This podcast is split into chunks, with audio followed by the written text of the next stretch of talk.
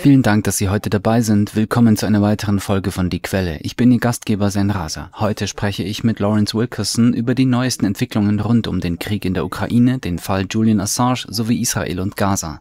Lawrence Wilkerson ist pensionierter Oberst, der 31 Jahre lang in der US-Armee diente. Von 2000 bis 2005 war er außerdem Stabschef des damaligen Außenministers Colin Powell. Heute ist er Senior Fellow am Institute for Responsible Statecraft. Lawrence, willkommen zurück. Thanks for having me back. Am 24. Februar 2024 jährte sich der Einmarsch der Russen in die Ukraine zum zweiten Mal. Meiner Beobachtung nach konzentrierten sich viele Berichte und Dokumentationen, die in den deutschen Leitmedien anlässlich dieses Ereignisses veröffentlicht wurden, stark auf die Schrecken des Krieges, welche von der russischen Invasion verursacht wurden, und das meiner Meinung nach zu Recht. Nach Angaben des Büros des UN-Hochkommissars für Menschenrechte sind seit Beginn des Krieges 10.582 Zivilisten ums Leben gekommen. Dazu kommen 31.000 ukrainische Soldaten, eine Angabe, die der ukrainische Präsident Zelensky kürzlich veröffentlichte. Allerdings erleben wir am 20. März eines jeden Jahres, dem Tag, an dem die USA in den Irak einmarschiert sind und Massenvernichtungswaffen eingesetzt haben, die fast acht bis neunmal so viele Menschen getötet haben, wobei konservative Schätzungen von 300.000 bis 350.000 getöteten Zivilisten ausgehen und der Krieg im Vergleich zum Ukraine-Krieg noch brutaler war, keine qualitativ und quantitativ ausführliche Berichterstattung. In Bezug auf die Ukraine verwenden die Medien die Farben der ukrainischen Flagge und konzentrieren sich auf die detaillierten Berichte und Geschichten der Opfer. Sie zeigen sich solidarisch, indem sie eine klare moralische Haltung gegenüber den Aggressoren einnehmen, sowohl moralisch als auch rechtlich. Über den Irak findet keine solche Berichterstattung statt. Tatsächlich wurden die meisten führenden US-Politiker wie Colin Powell, Dick Cheney und George Bush von den Medien in der Öffentlichkeit rehabilitiert, anstatt zur Rechenschaft gezogen zu werden. Könnten Sie als jemand, der während des Irakkrieges als Außenminister für Colin Powell Stabschef war, den zweiten Jahrestag des Ukraine-Krieges kommentieren und auf diese Diskrepanz in der Medienberichterstattung eingehen und was sie aussagt?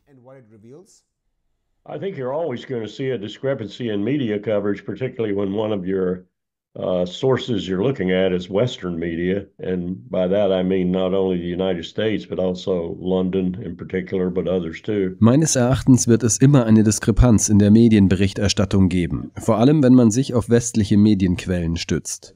Und damit meine ich nicht nur die Vereinigten Staaten, sondern auch London im Besonderen, aber auch andere. Und ich würde London in letzter Zeit als Washingtons Hampelmann bezeichnen.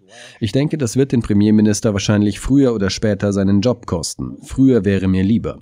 Aber die Medien in diesem Land sind und waren der Kriegsmaschinerie scheinbar ergeben. Vielleicht sollte ich nicht scheinbar sagen.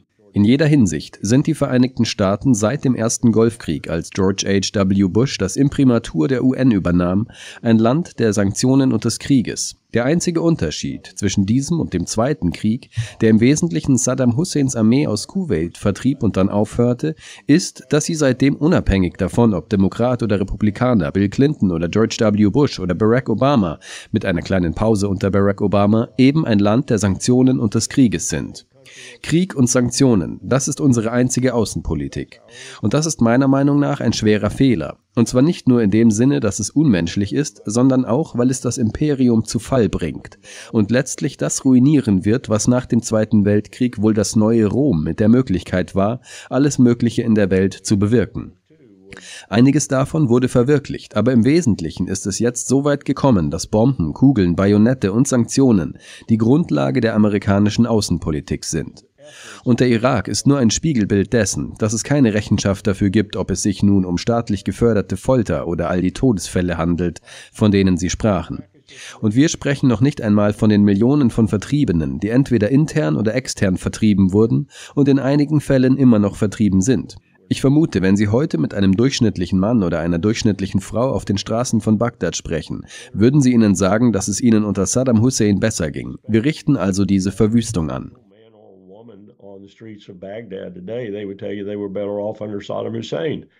Um, so we wreaked that havoc. But having said that, that's no reason for those of us who understand that and who would prefer it not helping else, happen elsewhere Aber das ist kein Grund für diejenigen von uns, die das verstehen und denen es lieber wäre, es würde anderswo nicht passieren, den Konflikt in der Ukraine nicht zu kritisieren, der an Wahnsinn grenzt. Und wenn man an all die führenden Politiker der Welt denkt, die daran beteiligt sind, von Joe Biden bis zu Jens Stoltenberg von der NATO, dann ist es doppelt wahnsinnig, denn diese Leute sollten es in ihrem Herz und Gehirn besser wissen und tun es wahrscheinlich auch. Aber sie verfolgen diese Politik weiter. Sie sind darin gefangen. Ray McGovern und ich haben kürzlich in Consortium News einen Meinungsartikel veröffentlicht, in dem wir einen Präsidenten nach dem anderen zitierten, einschließlich Joe Biden, einschließlich Minister Blinken, als er Joe Bidens nationaler Sicherheitsberater war, einschließlich Bill Burns, als er Botschafter in Mexiko war. Wir haben sie zitiert, um über Verantwortlichkeit zu sprechen. Sie sagten, dass die Ukraine und die Verteidigung der Ukraine durch die USA oder die Beteiligung an der Verteidigung der Ukraine eine Katastrophe wäre. Und sie sagten es in unmissverständlichen Worten, Worten, die mir heute klar sind und die mir schon immer klar waren. Und sie sprechen von Zelensky, der 31.000 einräumt. Selbst die CIA, gesegnete Seelen, die sie sind, sagen, dass es doppelt so viele sind. Sie sagen, es sind über 60.000. Und sie sagen, dass die Zahl der Zivilisten doppelt so hoch ist, wie Zelensky zähneknirschend zugegeben hat. Wir haben es also mit einem Land zu tun, das von Anfang an dem Untergang geweiht war. Einem Land mit etwa 35 bis 40 Millionen Einwohnern steht ein Land mit etwa 145 bis 150 Millionen Einwohnern gegenüber. Mit elf Zeitzonen von strategischer Tiefe und einer industriellen Basis, die nur darauf gewartet hat, dass etwas wie dieses sie wiederbelebt, was auch geschehen ist. Ich habe mir neulich die Diagramme einer vertrauenswürdigen Quelle zu einer wirtschaftlichen Analyse der Auswirkungen unserer Sanktionen angesehen, und man sah, dass die Diagramme sich umkehrten. Die Grafik für den Handel mit den Vereinigten Staaten und Russland sah zum Beispiel so aus. Und das Diagramm für China und Indien sah so aus, mit der Linie hier in der Mitte. Nun, es hat sich gedreht. Jetzt stehen Indien und China an der Spitze. Und nebenbei bemerkt übersteigen deren Handelsbeziehungen die der USA mit Russland, welche geradezu null sind. Sie haben uns also einfach durch Indien und China ersetzt. Wenn Sie die Personen aus Indien vernommen haben, die ein wenig Mut haben und sich in letzter Zeit geäußert haben, einschließlich Ihres Außenministers, dann begreift man das. Sie verstehen es. Und ich sage nicht, dass Sie glücklich damit sind, aber Sie sind sicherlich nicht unzufrieden damit. Ihnen geht es gut und Russland geht es gut. Im vergangenen Jahr betrug das Wachstum vielleicht 2,6 bis 3 Prozent, was kein wirkliches Maß ist. Der wirkliche Maßstab ist die industrielle Basis des Landes und was sie jetzt leistet. Sie übersteigt bei weitem die Kapazität unserer eigenen industriellen Basis, weshalb Biden und andere diese massive Bewegung in Gang gesetzt haben, um die industrielle Basis der USA wiederzubeleben, was meiner Meinung nach teilweise fehlgeleitet ist. Ob es sich nun um den Schiffsbau oder um die Herstellung von Artilleriegeschossen handelt, was auch immer es in der Verteidigungsindustrie sein mag, sie versuchen sie mit Milliarden von Dollar wiederzubeleben. Damit werden die Raubtierkapitalisten, die diese Basis jetzt beherrschen, noch reicher. Aber so sehr fürchten sie sich vor dem, was geschieht, und entsprechend übermächtig ist Russland jetzt gegenüber der Ukraine. Was ich neulich von Zelensky gehört habe, es war sehr verhalten, aber ich glaube, er richtet sich öffentlich an Putin. Wahrscheinlich auch privat und noch deutlicher, lass uns reden. Und ich hoffe, dass wir ihn dabei nicht zurückhalten, wir oder Deutschland oder London oder wer auch immer. Boris ist nach Istanbul gereist, um ihnen zu erklären, dass sie das Abkommen, auf das sie sich geeinigt haben, nicht unterschreiben sollten und so weiter. Wir müssen das stoppen. Das ist der Kernpunkt und es muss aufhören. Wir töten junge Männer und Frauen und das muss nicht sein, sowohl ukrainische als auch russische, aber jetzt vor allem ukrainische. Und es gibt keinerlei Aussicht auf Erfolg. Das alte Sprichwort lautet so, wenn du ein Loch gräbst und du steckst tief drin, dann ist die erste Regel aufzuhören zu graben. Und das ist es, was die Ukraine und ihre Unterstützer tun müssen. And there's no prospect of success whatsoever. So the first, the old adage is when you're digging a hole and you're down in the bottom of it, the first rule is stop digging. And that's what Ukraine and its supporters need to do. Sie haben die Kriegsmaschine erwähnt. Ich möchte diesen Aspekt näher beleuchten. Die Finanzminister der Europäischen Union trafen sich kürzlich in der belgischen Stadt Gent, um über die Erhöhung der Militärausgaben in Europa zu beraten. Einer der Vorschläge war, die Europäische Investitionsbank EIB zur Erhöhung der Militärausgaben einzubeziehen, was nach den derzeitigen Vorschriften nicht zulässig ist. Die EIB beschafft Geld auf den Kapitalmärkten und investiert derzeit in die Bereiche Klimaschutz, kleine und mittlere Unternehmen sowie Infrastruktur. Die Finanzminister verschiedener EU-Staaten sind jedoch der Ansicht, dass sie aufgrund der Aggression Russland, die ihrer Meinung nach die Sicherheit Europas bedroht, nicht in diese Richtung gehen können. Der Schritt wird zu einer Zeit diskutiert, in der 18 von 31 NATO-Mitgliedstaaten das 2%-Ziel für Militärausgaben in diesem Jahr erreichen werden. Das ist eine Rekordzahl und eine Versechsfachung gegenüber 2014. Auch das ungarische Parlament hat kürzlich der Aufnahme Schwedens in die NATO zugestimmt. Damit steht dem Beitritt Schwedens zu diesem Militärbündnis, das auf 32 Mitglieder angewachsen wird, nichts mehr im Wege. Darüber hinaus wird die deutsche Regierung nach Angaben der deutschen Presseagentur in diesem Jahr die Rekordsumme von 73 Milliarden Euro für Militär und Verteidigung ausgeben. Der deutsche Finanzminister Christian Lindner erklärte außerdem, dass man, sollte man mehr Geld für das Militär benötigen, die Sozialausgaben und Subventionen für die Industrie kürzen müsse. Können Sie als jemand, der den militärisch-industriellen Komplex in den Vereinigten Staaten aus nächster Nähe erlebt und seine Expansion über Jahrzehnte hinweg beobachtet hat, etwas zu den Auswirkungen dieser Militärausgaben und der Expansion auf die europäischen Bürger sagen? Werden sie dadurch sicherer und solider, vor allem wenn man bedenkt, dass all dies mit der Rechtfertigung einer unmittelbaren Bedrohung durch Russland geschieht? It will not make them more safe. It will make them imminently more unsafe. And I say that for a number of reasons, but the broad overarching reason I say that is any money's going for this sort of defense, if you will. Er wird sie nicht sicherer machen, er wird sie unweigerlich unsicherer machen und das sage ich aus einer Reihe von Gründen. Aber der allgemeine, übergreifende Grund, warum ich das behaupte, ist, dass jegliches Geld, ausgegeben für diese Art von Verteidigung, wenn man so will, absurd ist. Denn Russland hat nicht die geringste Absicht, in die NATO oder ein NATO-Land einzumarschieren. Die negativen Folgen, die damit verbundenen negativen Folgen bedeuten, dass das Geld nicht für die Zwecke aus ausgegeben wird, für die es ausgegeben werden sollte. Das Geld fließt nicht in erster Linie in eine neue Energiezukunft, in die Art von zu ergreifenden Maßnahmen, zu Regierungen auf der ganzen Welt, um das zu bekämpfen, was gerade auf uns zurollt. Wir bezeichnen es gemeinhin als Klimawandel, aber ich nenne es lieber Klimakrise, weil es sich um die ultimative Krise handelt. Ich habe gerade ein Buch gelesen, Licht aus dem Osten, eine neue Geschichte der Welt. Es ist ein wunderbares Buch von einem Oxford-Wissenschaftler, der einen umfassenden Blick auf die Geschichte wirft. Aber er konzentriert sich auf das, worauf der Westen sich nie wirklich konzentriert. Und das ist Zentralasien und wie es einst von der Welt beneidet wurde, sofern man das so sagen kann, da es damals nicht so viele Kommunikationsmöglichkeiten außerhalb dieses Gebiets gab. Aber es war ein unglaublicher Ort, an dem es von Handel und Gewerbe nur so wimmelte. Und die Tatsache, ein anderer Oxford-Gelehrter weist in seinem Buch darauf hin, dass die türkische Basis aller Sprachen von der Mongolei bis hin zum östlichen Mittelmeer den Handel ermöglichte. Man konnte kommunizieren. Grundlegende Kommunikation war möglich. Und so kam es zu diesen unglaublichen Entwicklungen, die plötzlich ein jähes Ende fanden, als die Reiterhorden, allen voran die Hunnen, kamen und begannen, jeden zu vernichten, einschließlich des Ost- und Weströmischen Reiches, das wahrscheinlich mächtiger war als zu dieser Zeit das Persische Reich. Vielleicht war das Persische Ostreich ebenbürtig. Und wenn wir uns solche Momente noch einmal ansehen, dann ist es wirklich erstaunlich, dass der Klimawandel etwas mit diesen Kräften zu tun hat. Denn das Klima veränderte sich, zwar nicht so dramatisch und lebensbedrohlich, wie es sich jetzt und bis zum Ende dieses Jahrhunderts verändern wird, aber das ist etwas, das sie schließlich erkannten und gegen das sie etwas unternehmen mussten. Und sie retteten ein wenig von ihren Imperien und ein wenig von ihrem Handel und ihrer Wirtschaft und schufen damit wohl die Voraussetzungen für die Entwicklung Europas, auf die ich später noch näher eingehen kann. Finally figured out and had to do something about. And they salvaged a little bit of their empires and a little bit of their commerce and trade, and arguably set the stage for going into uh, more of it later and developing Europe. One of this author's points is how undeveloped Europe was and how incredibly backward it was to all these regions now, we look at it and call it incredibly backward. it's it's astonishing how the, the wave of history moved over all of this. Einer der Punkte dieses Autors ist, wie unterentwickelt Europa war und wie unglaublich rückständig es gegenüber all diesen Regionen war. Heute betrachten wir es und nennen es erstaunlich rückständig. Es ist erstaunlich, wie die Welle der Geschichte über all das hinweggezogen ist. Jetzt rollt sie wieder über uns hinweg, aber dieses Mal, denke ich, in einer für uns alle existenziellen Weise. Und wenn ich das sage, dann meine ich das Klima und ich meine auch die Atomwaffen. Damals gab es noch keine Atomwaffen und Gott bewahre, dass sie einigen der damaligen Feindseligkeiten nachgegeben hätten.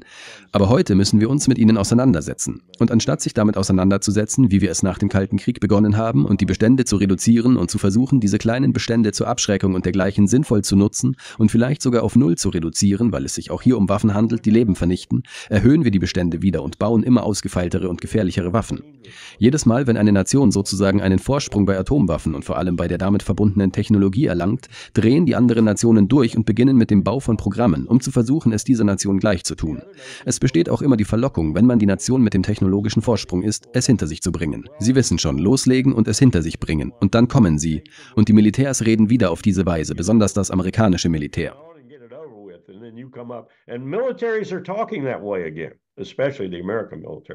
Um, so these are two things we need to deal with, and you cannot deal with them. Das sind also zwei Aspekte, mit denen wir uns befassen müssen. Und man kann sich nicht mit ihnen befassen, wenn man seine Ressourcen in einen erbarmungslosen, nicht zu gewinnenden Konflikt in der Ukraine verlagert.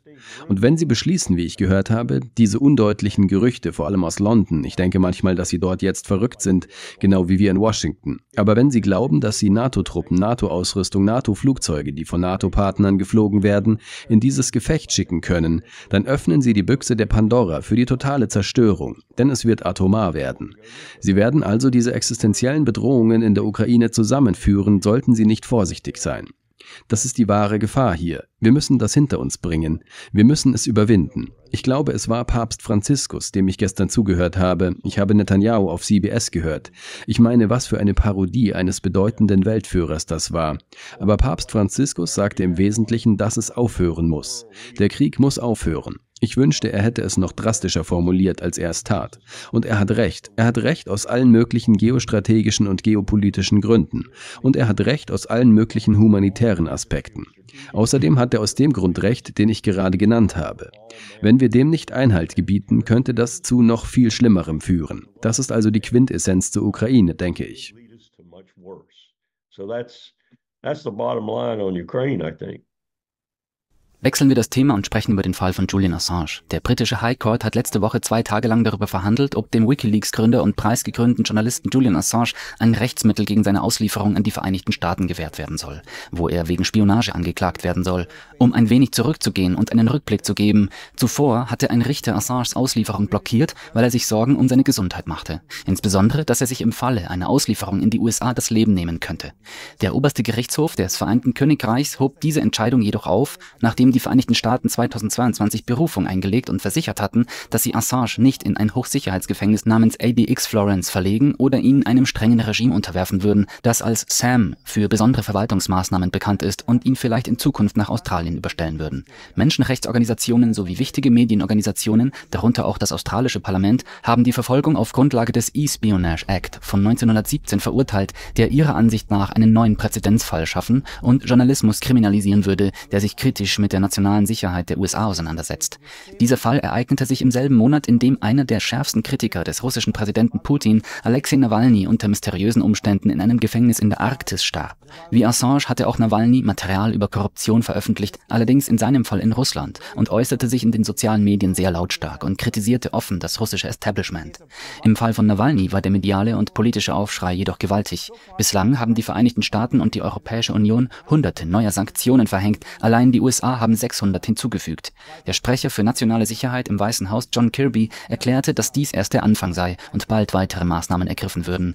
Können Sie sich zu diesen beiden Fällen äußern und sind Sie der Meinung, dass sie unterschiedlich behandelt werden sollten?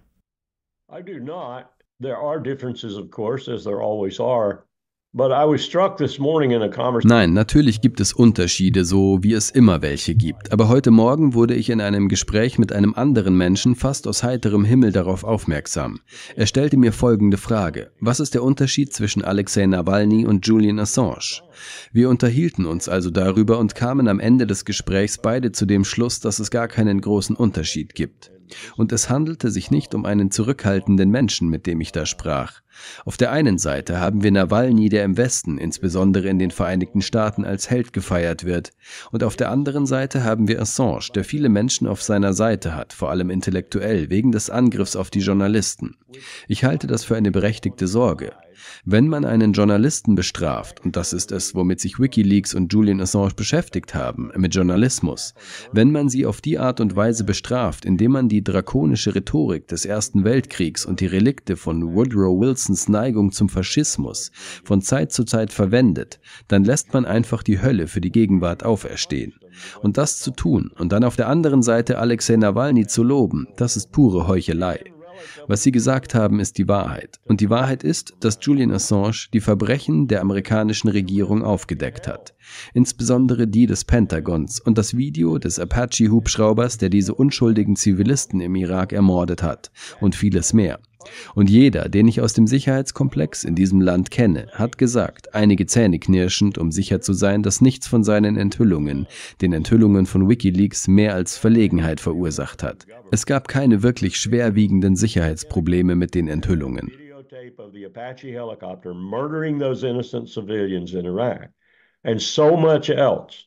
And everyone I know in the security complex in this country has said, some grudgingly, to be sure, that nothing that he revealed, that WikiLeaks revealed, caused anything more than embarrassment. There were no real hard security problems with what he revealed. Um, and on the other hand, we go after the, the Vladimir Putin, the, the terrible nemesis of the world, Und auf der anderen Seite beschuldigen wir Wladimir Putin, den schrecklichen Erzfeind der Welt, weil er gegen Nawalny vorgeht. Und ich versuche nicht, ihn zu entschuldigen, ich weise nur auf die Heuchelei hierhin. Sie gehen deswegen gegen ihn vor und auch gegen Julian Assange, und zwar auf die gleiche Weise, wie Putin gegen Nawalny vorgegangen ist. Ich meine, es gibt keinen wirklichen Grund, ihn zu verfolgen, außer vielleicht die Bedrohung des Ansehens der Regierung und die Blamage, die dadurch entstanden ist. Das ist absurd, aber das ist es, womit wir es heute zu tun haben. Von all den Dingen, die mich heutzutage beunruhigen, und wissen Sie, ich habe über die Zeit von William Randolph Hearst gelesen, als die Yellow Press, also die Boulevardpresse, alle Kriege erhielt, die wir wollten, und all die anderen Ereignisse nach dem Bürgerkrieg und sogar vor dem Bürgerkrieg in diesem Land, darüber kann ich lesen. Und ich kann sagen, ja, das war falsch. Aber seither hat es Fortschritte gegeben. Was zum Teufel machen wir sonst noch in dieser Welt? Und doch scheinen wir nicht in der Lage zu sein, einen Rückgriff auf die allerschlimmsten Praktiken unserer bösen Vergangenheit zu verhindern sei es die Verfolgung der Indianer von einem Ende des Landes zum anderen und die ethnische Säuberung, sei es die Art und Weise, wie wir die schwarzen Amerikaner über lange Zeit behandelt haben und in einigen Fällen, vor allem in der Wirtschaft, immer noch behandeln, sei es die Art und Weise, wie Netanyahu zum Beispiel nicht-jüdische Bürger Israels behandelt und dann im Fernsehen behauptet, diese Menschen hätten die gleichen Rechte wie israelische Bürger. Wollen Sie mich auf den Arm nehmen, Herr Premierminister? Waren Sie in letzter Zeit mal in Nazareth? Das ist der einzige Ort, den ich kenne, wo es den Menschen wirklich einigermaßen gut geht. Etwa 25 Prozent sind Christen und etwa 70 Prozent sind Muslime in einem 75.000 Einwohnerzentrum. Aber das war's, Herr Ministerpräsident. Überall sonst, und das sind nicht einmal vollwertige Bürger, nicht wirklich. Wir belügen uns also selbst. Wir sind klassische Heuchler. Aber im Falle der Ukraine und Julian Assange und Alexei Nawalny und im Falle von Gaza kostet das Tausende von Menschenleben und es gibt keine Gerechtigkeit. Die Auslieferung von Julian Assange an die Vereinigten Staaten ist nicht rechtens. Es herrscht lediglich Ungerechtigkeit, die wir fortführen werden.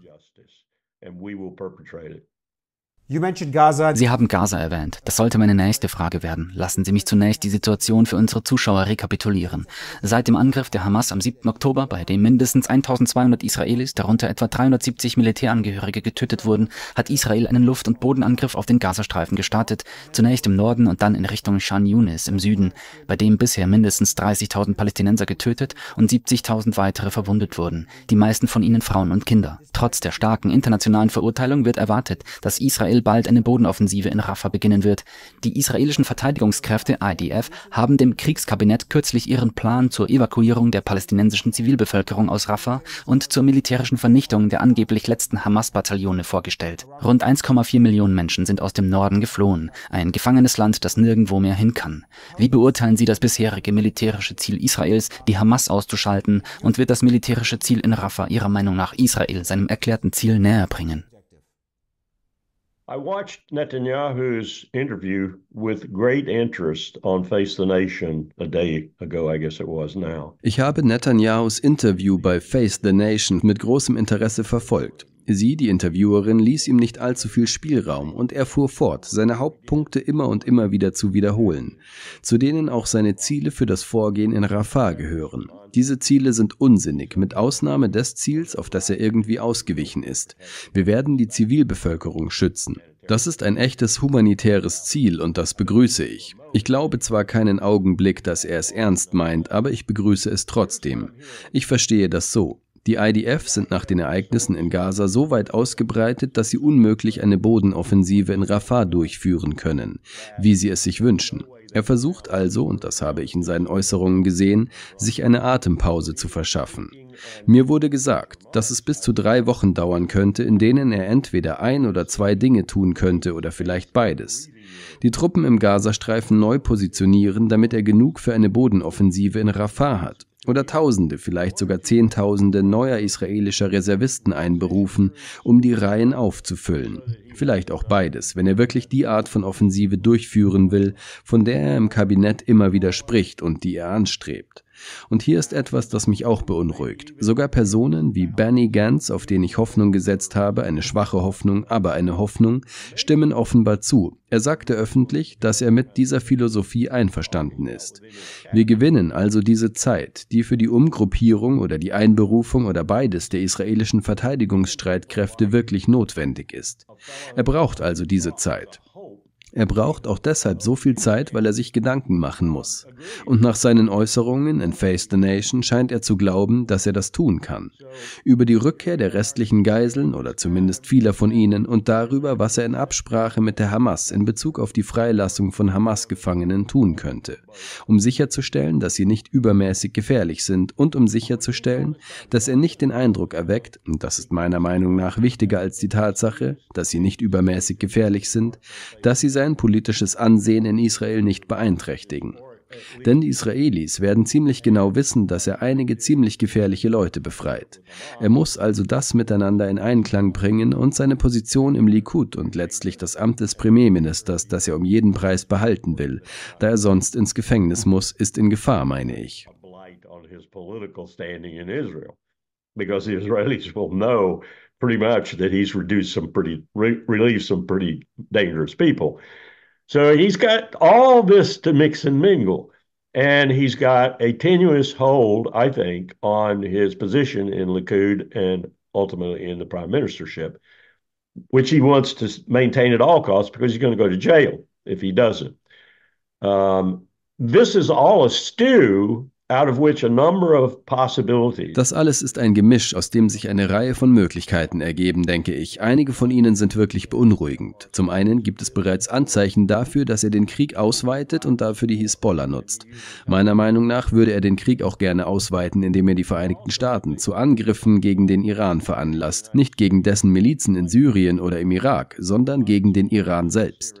Vielleicht wären es Luftangriffe, unerbittliche Luftangriffe, die sowohl von Al-Udeid in Katar als auch von Flugzeugträgern im nordarabischen Ozean aus durchgeführt würden. Zumindest gegen die iranischen Atomanlagen. Er will eine Ausweitung des Krieges und eine Einbeziehung des Iran. Das will er, seit er das Amt des Premierministers innehat. Er äußert sich mal so, mal so, aber er will, dass die USA die Aufgabe Israels in Bezug auf den Iran übernehmen. Seiner Meinung nach ist der Iran die größte Bedrohung in der Region. Er würde es gerne sehen, wenn sie in diesen Krieg verwickelt würden. Die Beteiligung der Houthis hat dem ein wenig einen Strich durch die Rechnung gemacht. Denn sie haben sich vor allem deshalb eingemischt und sie haben gestern gesagt, dass sie die Angriffe sofort einstellen werden, wenn die Tötung von Zivilisten im Gazastreifen aufhört. Das ist der Grund, warum sie sich eingeschaltet haben. Daher hat er das ausgelöst. Ich bin mir nicht sicher, ob er das wollte. Aber wenn es die Vereinigten Staaten letztendlich dazu bringt, selbst gegen den Iran zu reagieren, dann hat er sein Ziel erreicht. In dieser Zeit des Wartens, in der wir angeblich, wie er in Face the Nation sagte, auf eine gute Lösung für die Geiseln warten, warten wir auch auf eine Stabilisierung der Lage in Rafah, sodass er die notwendigen Schritte unternehmen kann. Eines der Dinge, die er dort sagte, was ich keine Sekunde lang glaube, und sie ertappte ihn dabei und er konnte nicht antworten, war, wohin werden sie gehen? Er sagte nämlich, dass er die 1,4 Millionen Einwohner des Gazastreifens umverteilen werde, damit sie nicht zu viele Verluste erleiden. Wohin werden sie gehen? Zuerst sagte er in den nördlichen Gazastreifen. Dann hat er sich selbst korrigiert. Es blieb ihr etwas die Sprache weg. Also hat er sich selbst korrigiert oder sie korrigiert, je nachdem, wie man es betrachtet. Und er sagte, sie würden einfach in den Norden von Rafah verlegt. Nördlich von Rafah. Er meinte nicht, dass sie zurück in den nördlichen Gazastreifen gehen. Sie können nicht zurück in den Norden des Gazastreifens gehen. Ben Gwir und die Siedler bereiten sich auf den Ausbau der Siedlungen dort vor. Und sie sind bereit, dies mit modernen israelischen Waffen zu tun, nicht mit ihren Schrotflinten, Äxten und Schaufeln und allem, wie sie es im Westjordanland eingesetzt haben. Nun werden sie echte Waffen einsetzen und sie werden sich niederlassen. Sie werden mit der Besiedlung des Gazastreifens beginnen. Ich weiß nicht, wie das ausgehen wird, aber ich weiß, dass es sich um eine wahre Kombination von Elementen handelt, die er mal vorsichtig, mal weniger vorsichtig beschrieben hat. Zum Beispiel, wo er sie hinbringen will. Als sie sagte, sie können sie ja nicht nach Ägypten bringen, fuhr er damit fort, Ägypten kennt die Friedensverträge, das ist gut für uns beide. Sie werden sie nicht verletzen. Sie werden schon nichts tun. Die Vermutung war daher, dass man vielleicht einige nach Ägypten bringen könnte, weil gesagt wurde, dass es Ägypten nicht stören wird. Nein, ich werde sie nördlich von Rafah ansiedeln, während ich Rafah zerstöre. Wohin sollen sie denn danach gehen? Where are they going to go after that? Uh, all these questions, and then he comes down to the three things he's going to accomplish. All diese Fragen und dann kommt er auf die drei Dinge zu sprechen, die er erreichen will. Eines davon ist die völlige und umfassende Zerstörung der Hamas. Es tut mir leid, Herr Premierminister, wenn Sie das wirklich glauben, brauchen Sie ein paar Tabletten für Ihr Gehirn. Sie werden die Hamas nicht zerstören. Alle meine Geheimdienstquellen berichten mir, und das sind nicht nur US-Quellen, dass die Hamas in verdammt guter Verfassung sind. Sie haben weder viele schwere Verluste zu beklagen, noch haben sich ihre Kapazitäten ernsthaft verringert. Ob es sich nun um Munition, Wasser, Lebensmittel, was auch immer, die Stärke der Tunnel oder was auch immer handelt, sie haben immer noch gewaltige Macht. Es läuft also darauf hinaus, dass er diese kosmetische Patina auflegt. Ich habe all eure Probleme gelöst, Israelis, also lasst mich an der Macht. Und in Rafah werde ich sie endgültig lösen. Schauen Sie mir dabei zu. All das führt dazu, dass am Ende vielleicht 30.000 bis 40.000 Zivilisten übrig bleiben, von denen die Hälfte wahrscheinlich Kinder und Frauen sind. In weniger als einem Jahrzehnt kann es dann wieder von vorne losgehen und das wird es mit Sicherheit auch. Denn ihre Kommentare zur Zwei-Staaten-Lösung, ob es nun ein Vorschlag ist, der von Biden und Blinken gemacht wird, oder dem Saudi-Arabien und andere vorläufig zustimmen, wird keinen Unterschied machen. Sie werden zurückkommen. Solange man die Palästinenser, also diejenigen, die im Stich gelassen werden und nicht wissen, wohin sie gehen sollen, und die Hamas mit ihren Kapazitäten belässt, wird man sich wieder mit ihnen auseinandersetzen müssen. Aber er betrachtet es auf diese Weise, wie die amerikanischen Politiker Guantanamo Bay betrachten. Als Donald Rumsfeld sagte, darüber werden wir nachdenken, wenn es soweit ist. Wissen Sie, Will Taft, Pauls Anwalt, sagte, was soll man denn machen? Wir haben da unten einen 16-Jährigen. Sollen wir ihn für 70 Jahre in den Knast stecken? Er könnte so lange leben. Und Rumsfeld sagte, darüber machen wir uns Gedanken, wenn es soweit ist. Rumsfeld ist gestorben. Er musste sich keine Gedanken darüber machen. Da unten sind immer noch Menschen. Genau darauf stützt sich Netanyahu. Ich werde nicht mehr hier sein, wenn der nächste Angriff stattfindet. Und dann muss sich jemand anderes darum kümmern. Das ist ein klasse Staatsmann, oder? Eine verdammt gute Aussage. Aber ich muss sagen, sie passt. Sie wird meiner Meinung nach von London, Berlin und Paris übertroffen. Macron sagt, er denke, dass Frankreich vielleicht in die Ukraine gehen und den Ukrainern helfen solle.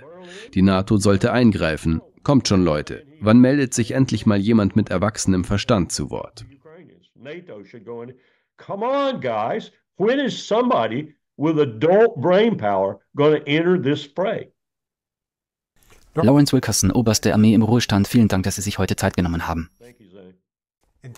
Und danke für Ihr Interesse an der heutigen Sendung. Bitte vergessen Sie nicht, unseren YouTube-Kanal zu abonnieren. Und was noch wichtiger ist, abonnieren Sie unsere alternativen Kanäle auf Rumble, Telegram und unserem Podcast Podbean. YouTube, das zu Google gehört, kann uns jederzeit zensieren oder uns mit einem Shadowban belegen. Insbesondere in Krisenzeiten, in denen wir eine andere Perspektive bieten. Stellen Sie also sicher, dass Sie diesen Plattformen beitreten. Den Link zu diesen Plattformen finden Sie in der Beschreibung dieses Videos. Und wenn Sie sich unsere Videos regelmäßig ansehen, spenden Sie noch heute einen kleinen Betrag über Patreon, PayPal oder Ihr Ihr Bankkonto. Hinter den Kulissen arbeitet ein ganzes Team, Kamera, Licht, Ton, im Falle unserer deutschen Videos auch Übersetzung, Vertonung, Korrektur. Wenn alle unsere 145.000 Abonnenten jeden Monat nur ein paar Euro über Patreon oder unser Bankkonto spenden würden, könnten wir die Kosten für die nächsten vier bis fünf Jahre decken. Ich bin Ihr Gastgeber, Sein Rasa. Bis zum nächsten Mal.